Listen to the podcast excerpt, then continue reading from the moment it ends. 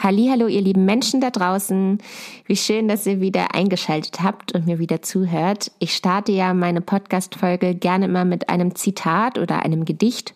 Und diese Folge möchte ich gerne mit einem Lieblingsgedicht von meiner Oma anfangen. Denn ähm, ja, ich war gerade bei ihr und sie hat ein altes Notizbuch wiedergefunden und in diesem Notizbuch hatte sie alle ihre Lieblingssprüche und Zitate und Gedichte runtergeschrieben mit einem Füller damals. Und dieser Füller hat sich schon ins Buch eingefressen. Man kann also kaum noch was lesen. Aber dieses eine Gedicht, ähm, ja, fand ich so schön, das wollte ich hier mit euch teilen. Also oben auf der Notizseite steht gute Gedanken am Morgen und das ist unterstrichen. Nutzet die Zeit. Wer wenig Zeit hat, für den ist es Zeit, sich mehr davon zu nehmen. Ein bisschen mehr Friede und weniger Streit. Ein bisschen mehr Güte und weniger Neid. Ein bisschen mehr Wahrheit immer da und viel mehr Hilfe in Gefahr. Ein bisschen mehr wir und weniger ich. Ein bisschen mehr Kraft, nicht so zimperlich. Und auch mehr Blumen während des Lebens, denn auf den Gräbern sind sie vergebens. So, und damit herzlich willkommen zu meiner neuesten Folge. Kennt ihr das immer, wenn ich Zitate von anderen Menschen lese, die das irgendwo posten, ähm, dann denke ich mir immer, sag mal, was hast du denn gerade für ein Problem, was du verarbeiten musst? Aber bei meinen eigenen Gedichten und Zitaten denke ich immer, ja voll, das muss auch auf jeden Fall noch jemand anderes sehen, das muss man teilen. Deswegen, ja, vielleicht könnt ihr das nachvollziehen, dieses wunderschöne Gedicht, vielleicht auch nicht. Aber mir war es wichtig und vor allem fand ich es schön, dass das meiner Oma ähm, damals so gefallen hat. Bevor ich euch gleich erzähle, was ich mir für diese Folge vorgenommen habe, möchte ich mich gerne nochmal vorstellen für diejenigen, die heute zum ersten Mal zuhören. Also, das ist hier der Podcast von Maja. Ich ähm, bin auf einem landwirtschaftlichen Betrieb groß geworden und habe auch Landwirtschaft studiert und habe nach meinem Studium in einer Social Media Abteilung in Berlin gearbeitet und ja, so ist bei mir immer mehr dieses Interesse gestiegen, Öffentlichkeitsarbeit zu machen und auf Social Media äh, meine landwirtschaftliche Meinung zu teilen und meine landwirtschaftliche Entwicklung zu teilen, so auch in diesem Podcast. Und im letzten Jahr habe ich dann noch eine Agrarweltreise gemacht, bin also von Land zu Land und habe dort immer auf Betrieben gelebt gearbeitet und ähm, genau mitgewirkt und habe das auch hier in meinem Podcast immer thematisiert. Also falls ihr was von meiner Weltreise hören wollt, hört euch am besten alte Folgen an. Und ähm, genau, ich freue mich auf meine neueste Folge mit euch heute. Ja, heute habe ich mir überlegt, möchte ich gerne was über meine Social Media Agentur erzählen. Ich habe ja eine Social Media Agentur speziell für die Agrarbranche gegründet. Ich werde also erzählen, ähm, wie arbeite ich eigentlich mit meinen Partnern zusammen, was biete ich eigentlich an und warum finde ich, ähm, bringt Social Media so viele Möglichkeiten mit sich und so viele Chancen. Und dann werde ich euch noch erzählen, wie ich mit der Kommunikation unter den Posts umgehe. Also wenn jetzt zum Beispiel ein Hasskommentar kommt, wie gehe ich an so einen Kommentar dran? Und dann gehen wir ganz genau einen so einen Hasskommentar durch. Fangen wir mal direkt mit der Frage an, was kann ich eigentlich alles mit Social Media anstellen? Und ja, welche Chancen habe ich eigentlich durch Social, Social Media? Oh mein Gott, heute ist mein S wirklich schlimm und ich muss so viel Social Media sagen. Also, als allererstes ähm, kann man natürlich mit Social Media Einblicke geben. Man kann also Menschen digital daran teilhaben lassen, wie es endlich hinter den Hoftüren aussieht, wie es zum Beispiel in Stall aussieht, wie äh, mit was die Tiere gefüttert werden, ähm, wie die Vorbereitung in der Werkstatt aussieht, wie es im Familienhaus aussieht. Man kann sich also dafür entscheiden, was möchte ich eigentlich zeigen, wie möchte ich eigentlich wahrgenommen werden, ähm, genau, was, was denke ich, was andere da draußen interessiert und was vielleicht noch heutzutage falsch verstanden wird. Und ich finde, durch diese persönlichen Einblicke, die man dann selber gibt, gibt man dem ganzen Hof auch eine Persönlichkeit und eine Identifikation. Eine weitere Chance, die man auf Social Media hat, ist, dass man seine Meinung sagen kann, ohne dass man unterbrochen wird. Und ähm, ich finde das immer besonders schön, dass man sich dort auch die Zeit nehmen kann, ja, sich richtig zu sortieren und erst dann ein Statement zu setzen, wenn man es wirklich einmal sortiert runtergeschrieben hat. Und ähm, ja, so ist das einfach nochmal eine Verlängerung von den vielleicht privaten Gesprächen, die man sowieso schon mit Freunden und Verwandten führt oder in größeren Runden, ähm, dass man das einfach online nochmal verlängert und zu ja, landwirtschaftlichen Themen sich äh, äußert. Ich kenne zum Beispiel viele, die im letzten Jahr sich auf den Weg nach Berlin gemacht haben mit dem Traktor und ganz viele große Demonstrationsschilder dabei hatten und ähm, ja auf einer Demo waren. Und ich finde, Social Media wäre da eine Unterstützung gewesen, ähm, seine Meinung noch mal noch lauter zu machen, auch online und noch andere Leute zu treffen, die man vielleicht auf dieser Demo nicht erreicht hat. Und es ist immer noch mal eine Verstärkung der Aktion, weil man auch online seine Reichweite nutzt. Außerdem hat man die Möglichkeit, mit Social Media auf andere Medienauftritte von dem Betrieb oder von dem Betriebsleiter aufmerksam zu machen. Denn heutzutage verschiebt sich einfach äh, die Medienplattform. Also es gibt immer weniger Print oder TV und dafür mehr Podcasts und ähm, Instagram, Facebook, TikTok und was es da nicht alles gibt. Und da machen auch viele Zeitschriften mit. Also gibt es auch viele Online-Magazine, die ähm, man auf Facebook und Co. teilen kann, wenn man dort mal einen Auftritt hatte und äh, zu einem bestimmten Thema seine Meinung gesagt hat. Denn nicht jeder liest heute mehr die Zeitung. Eine weitere Möglichkeit mit Social Media ist es, auf die Webseite zu verweisen. Also jedes gute Unternehmen hat heutzutage hoffentlich eine Webseite und man kann auf Social Media seine Unternehmenswerte, seine Unternehmensziele, seine Unternehmensprodukte nochmal vorführen, aufzeigen, erklären, darstellen. Und ähm, ja, ich denke, das ist eine Riesenchance, sich überhaupt Leute auf seine eigene Webseite zu holen.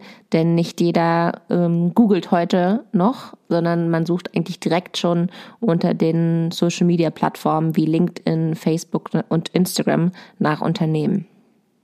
Und wenn man dann schon auf die Webseite verweist, kann man auch eigentlich direkt zeigen, ob man irgendwelche Produkte auch online erwerben kann. Man kann also auf seine Produkte und auf seinen Online-Shop nochmal aufmerksam machen. Also viele meiner Kunden zum Beispiel, also ich bleibe jetzt mal bei einem Kunden, der verkauft zum Beispiel Käse und sein Käse verkauft er aber auch online und nicht nur an seinen Marktständen in seinem Ort, sondern eben auch online. Und das wussten ganz viele seiner Kunden nicht. Und äh, auf Social Media erzählt er jetzt also gemeinsam mit mir, wie werden eigentlich seine Produkte verpackt, wie kann man eigentlich äh, Käse lagern und transportieren? Welcher Käse muss eigentlich gekühlt verschickt werden und welcher kann sogar ganz ohne Kühlung verschickt werden und so weiter und so weiter. Und jetzt folgen ihm glücklicherweise auch seine Kunden online und dann kann er immer schon vorweg zu besonderen Deals aufmerksam machen. Also über die Weihnachts- und Silvesterzeit hat er natürlich online schon erzählt, hey Leute, bald gibt's bei uns Raclette. Und das wäre ohne seinen Online-Auftritt gar nicht in diesem Rahmen möglich gewesen. Eine weitere Chance durch Social Media ist es, seine Markenbekanntheit auszudehnen. Und bei mir ist es so, immer wenn ich mit jemandem anfange, zusammen zu arbeiten, dann ähm, priorisieren wir gemeinsam immer die Social Media Ziele. Und ähm, ja, ein Kunde von mir hat einfach das Ziel, seine Markenbekanntheit auszudehnen, auszudehnen denen genau, ähm, dass man ihn in seinem Ort kennt, dass man weiß, welche Produkte zu ihm gehören und ähm, dass man sein Produkt und seine Marke sympathisch findet und kennt. Ein weiterer Vorteil von Social Media ist es, dass man mit seinen Kunden direkt interagieren kann. Also ich gebe mal Beispiele. Ähm, meine Kunden haben meistens einen Hofladen, wo auch wirklich Kunden hingehen können. Und dann gibt es natürlich immer entweder Wünsche, die ein Kunde hat, die es noch gar nicht in dem Hofladen gibt, oder es gibt sogar auch Beschwerden. Ähm, Wünsche können dann zum Beispiel sein, hey, nachts bei euch sehe ich gar nichts, äh, könntet ihr vielleicht ein Licht mit Bewegungsmelder anbringen oder ähm, ich kann bei euch alles kaufen, aber mir fehlt irgendwie die Milch, könnt ihr nicht auch noch Milch anbieten?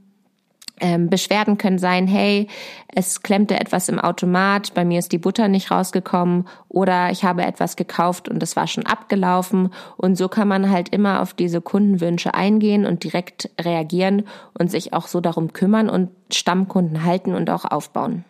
Außerdem kann man natürlich so auch besonders gut erkennen, hey, in welche, Entwi welche Entwicklung tut meinem Unternehmen eigentlich noch gut?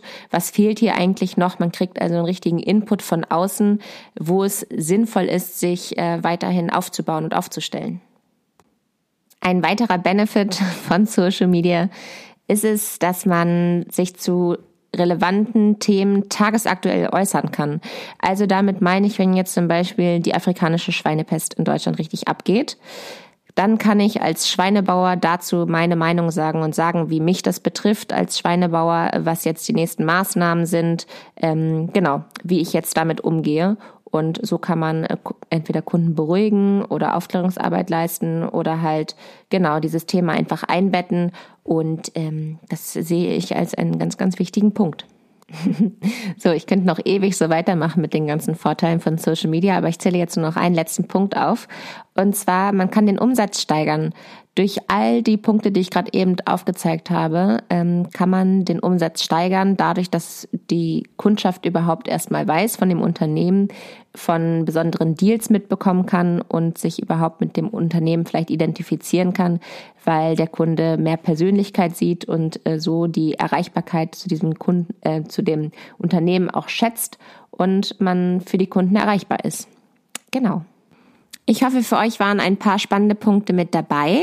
Es hat mir auf jeden Fall sehr viel Spaß gemacht, das nochmal alles so zu sammeln und euch nochmal zu erzählen, warum ich denke, dass Social Media so viele Möglichkeiten mit sich bringt. Und jetzt möchte ich euch gerne noch erzählen, wie denn so eine Zusammenarbeit mit mir denn eigentlich aussieht.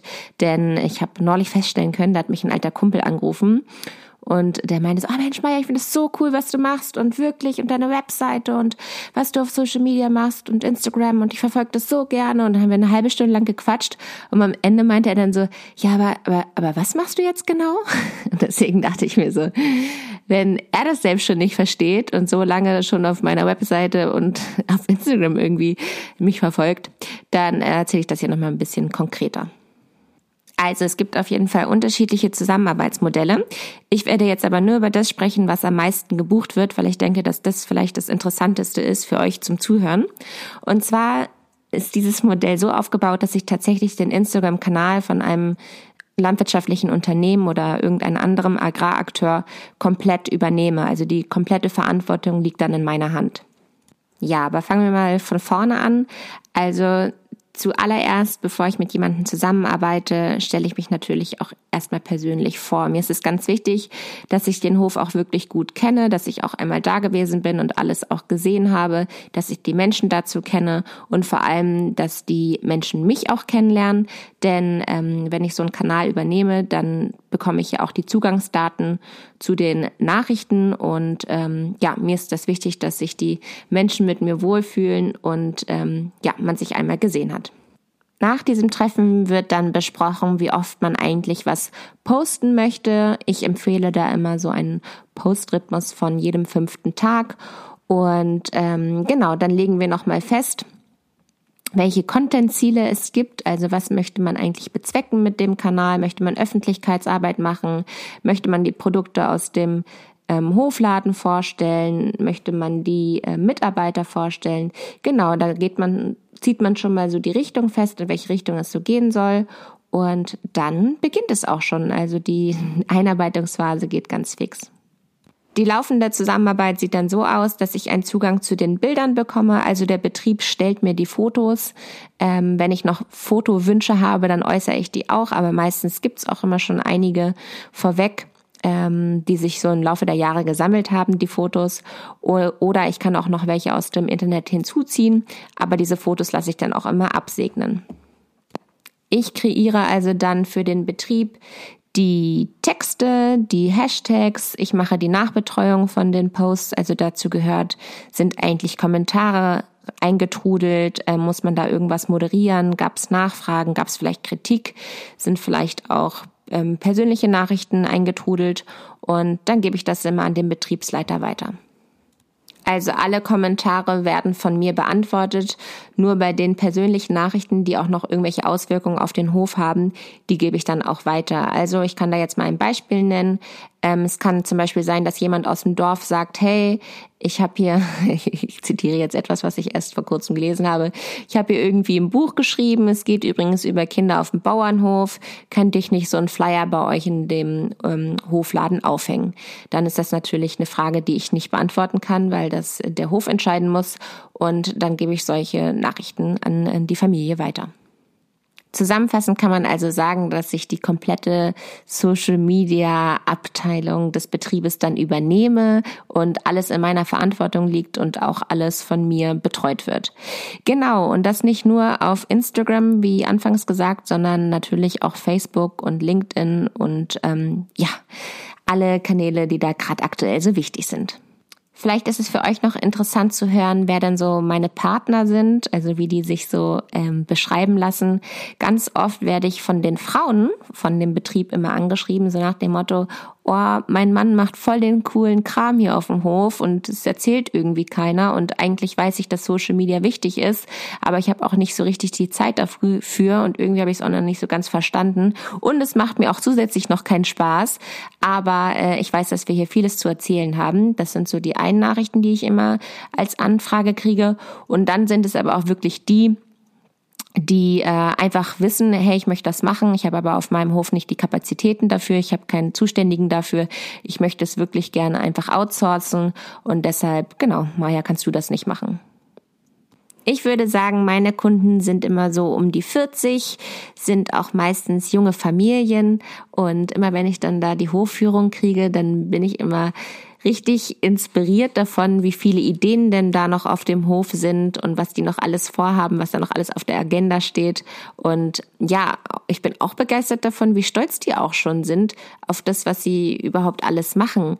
Denn ganz selten steht da jemand wie ich, der die Frage hat, sag mal, was könnt ihr eigentlich erzählen und was macht ihr hier eigentlich? Und ich bin dann immer erstaunt, wie viel die da alles aufzählen können. Also wirklich neulich war ich bei jemanden, die machen Eselwanderungen und Kindergeburtstage und dann haben sie einen Regiomaten. Und dann haben sie irgendwie noch so ein Büchertauschregal da in deren Hofladen. Und dann kann man da noch Butter schütteln. Und wie gesagt, tausend Ideen. Und ich war einfach nur beeindruckt, ähm, ja, was man allein von diesem einen Betrieb alles erzählen kann. So, das war's auch nun schon mit dieser Thematik. Ich hoffe, man kann jetzt ein bisschen verstehen, was ich so mache. Und jetzt geht's noch darum, dass ich einmal ein Beispiel rausgesucht habe, wie ich damit umgehe, wenn ich ähm, ja Hasskommentare bekomme. Nicht ich als Maya, sondern die Landwirtschaft. Und ich habe euch jetzt mal ein Beispiel rausgesucht, was ich genauer mit euch besprechen wollte. Also das Beispiel, was ich jetzt rausgesucht habe, ist eine Kritik an die Milchviehhaltung und ich lese euch jetzt einfach erstmal den Kommentar vor. Tolle Haltung. Aber was hilft eine gute Haltung, wenn den Kühen trotzdem jährlich ihr Kalb weggenommen wird, wegen der Milch? Ich finde, das ist wirklich alles Augenauswischerei. Niemand braucht wirklich Milch. Sie erzeugt bei uns Kalziummangel und nicht das Gegenteil. Und es gibt ja auch bereits genügend pflanzliche Alternativen. Also ich würde sagen, wir gehen das jetzt erstmal eins nach dem anderen durch. Fangen wir mal an mit dem ersten Satz. Tolle Haltung, aber was hilft eine gute Haltung, wenn den Kühen trotzdem jährlich ihr Kalb weggenommen wird wegen der Milch? Also ich würde das Ganze erstmal so anfangen, dass ich erstmal denjenigen begrüßen würde, der da gerade eine Kritik äußert, weil ich es immer wichtig finde, dass der dann auch weiß, dass genau er oder sie gesehen wird. Weil solche Menschen, die sowas schreiben, da habe ich meistens mal das Gefühl, dass die einfach nie wahrgenommen werden und dass sie keine ernst nimmt. Deswegen ist das eine Art von Respekt, dass man halt sie mit dem Namen anspricht und denen somit zeigt, hey, ich habe dich wahrgenommen. Ja, dann würde ich damit weitermachen und erstmal zugeben, womit der andere auch recht hat. Und das ist dann Punkt zwei. Da würde ich dann sagen, da hast du vollkommen recht. Auch diese Kälber werden von ihrem Muttertier getrennt. Ich finde es immer gut, wenn man am Anfang direkt direkt so eine Art Händeschütteln hat, so nach dem Motto, hier, das ist unsere Base, da geben wir uns gegenseitig recht und dann ist auch die restliche Diskussion ein bisschen einfacher, wenn man nicht direkt so auch in den Angriff geht und alles erstmal verteidigt, verteidigt, obwohl es auch in dieser kompletten Kritik eine Sache gibt, die tatsächlich stimmt. So, den zweiten Satz, den wir jetzt geantwortet haben, und zwar, du hast, da hast du vollkommen recht, auch diese Kälber werden von ihrem Muttertier getrennt. Den kann man eigentlich nicht so alleine dastehen lassen. Der wirkt erst, wenn man danach noch hinzufügt, wenn man Milch konsumiert, bleibt das immer ein Teil davon. Ohne dem geht's gar nicht. Ähm, ja, weil ich immer das Gefühl habe, das ist vielen Menschen nicht bewusst und deshalb ja, ist mir das immer wichtig, das so in einem zu sagen, hey, wenn du Milch konsumierst, dann ist das ein Teil davon dass eine Kuh dafür ein Kalb kriegen muss, so dass wir davon dann die Milch trinken können. Und genau, das bleibt bestehender Fakt. So, dann finde ich es aber auch wichtig, darauf aufmerksam zu machen, dass man das als Käufer natürlich in der, Hand, in der Hand hat. Und zwar kann man dann sagen, es gibt jedoch unterschiedliche Haltungsbedingungen, die sich im Trennungszeitpunkt von der Mutterkuh und Kalb unterscheiden. Als Verbraucher kann man sich also für eine Haltungsbedingung entscheiden. Und ähm, ja, ich sage dann immer, jeder Kauf bewirkt eine bestimmte Haltung, die dahinter steht. Schauen wir nochmal auf die Kritik. Da steht im zweiten Satz, ich finde, das ist alles Augenauswischerei. Niemand braucht wirklich Milch. Sie erzeugt bei uns Kalziummangel und nicht das Gegenteil. So, meine Antwort darauf ist immer, wir sind keine Ernährungsberater. Das finde ich immer ganz wichtig zu sagen, denn wir sind Landwirte. Und ähm, genau, dafür gibt es in Deutschland das Bundesinstitut für Ernährung. Das sind die Ernährungsberater. Dort steht genau, wie viel Milchprodukte gesund für uns sind und danach kann man sich richten. Und das möchte ich auch immer den Landwirten raten. Ich würde nicht in so eine Ernährungsdiskussion reingehen, denn da sind wir einfach kein Experte. Wir sind Experte darin, Lebensmittel zu produzieren. Und am Ende schreibt die Person, die dort Kritik geäußert hat, und es gibt ja auch bereits genügend pflanzliche Alternativen. Und ich finde, das ist auch immer ein Satz, worüber man sich gar nicht aufregen sollte, sondern dann kann man einfach sagen, wenn du keine, tierischen Produkte essen möchtest oder trinken willst, dann äh, können wir das gut akzeptieren. Also ich finde das immer ganz wichtig zu sagen, dass man nie jemanden davon überzeugen muss, tierische Produkte essen zu müssen. Das soll bitte jeder für sich selbst entscheiden. Ich finde, das ist, liegt auch in der Freiheit von jedem Einzelnen. Und da haben wir als Landwirte auch niemanden mit drin rumzufuschen.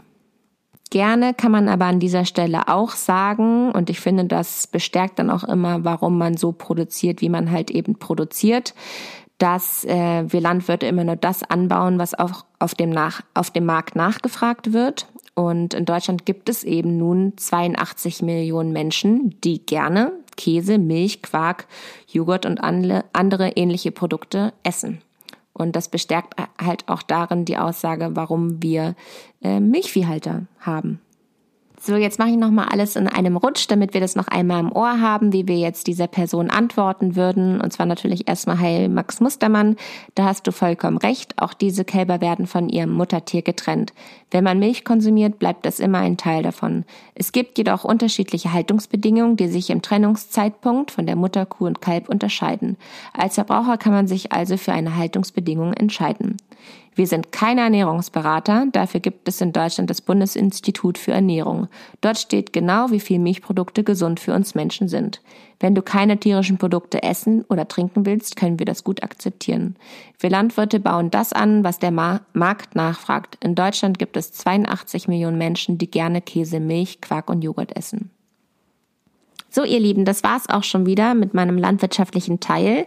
Gerne könnt ihr mir auch andere Hassnachrichten schicken, die ich mal genauer beleuchten sollte. Ich suche auch immer gerne mal selbst ähm, bei Facebook unter zum Beispiel bei Julia Klöckner genauer, ob es da irgendwelche Kommentare gibt, die ich mal hier genauer betrachten sollte. Ja, ich freue mich auf jeden Fall, wenn ihr mir da irgendwas zusendet. Kommen wir nun zu meinem Wunschteil. Äh, in jeder Folge wünsche ich mir ja am Ende was. In dieser Folge ist es ganz besonders, denn dieser Wunsch ist von meinem Uropa und das möchte ich euch jetzt genauer erklären, wie das dazu kam. Also ich kann ja aktuell von überall aus arbeiten. Das ist das Tolle an meinem Beruf. Und so kann ich immer switchen zwischen Berlin und Heimatort. Und ich bin auch relativ viel bei uns auf dem Hof, weil ich das einfach schön finde in der Natur und bei meiner Oma und bei meinen Eltern ähm, immer die Auszeit zu, von der Hauptstadt zu haben oder den Ausgleich zur Hauptstadt. Und ja, für mich wirkt es aber hier zu Hause immer, als ähm, würde ich irgendwie nichts Wichtiges arbeiten, denn meine Eltern, die äh, hatten jetzt vor allem in dieser Schneezeit richtig viel zu tun draußen auf dem Hof. Irgendwelche Dachziegeln sind runtergekullert und die Regenrinnen waren voll und es gab Rohrbrüche und es war ordentlich was los da draußen. Und ähm, ja, ich dann an meinem Job hier einfach Laptop aufklappen und auf geht's. Hatte am Ende des Tages immer das Gefühl, dass ich ein sehr, sehr faules Schwein bin was nicht hart körperlich arbeiten muss. und deswegen packt mich immer alle paar Tage so ein schlechtes Gewissen und dann frage ich immer, kann ich eigentlich irgendwas tun und helfen? Und so kam es, dass meine Eltern mich zum Werkstoffhof geschickt haben mit ganz viel Krimskrams aus dem Haus und vom Hof und ich musste dann auch Altpapier wegbringen. Ja, und dieser Altpapiercontainer, der war schon echt voll.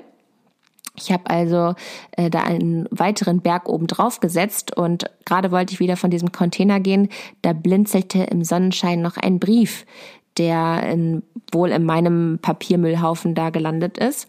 Und dann dachte ich so, huch, das ist ein handgeschriebener Brief, der sieht auch sehr alt aus.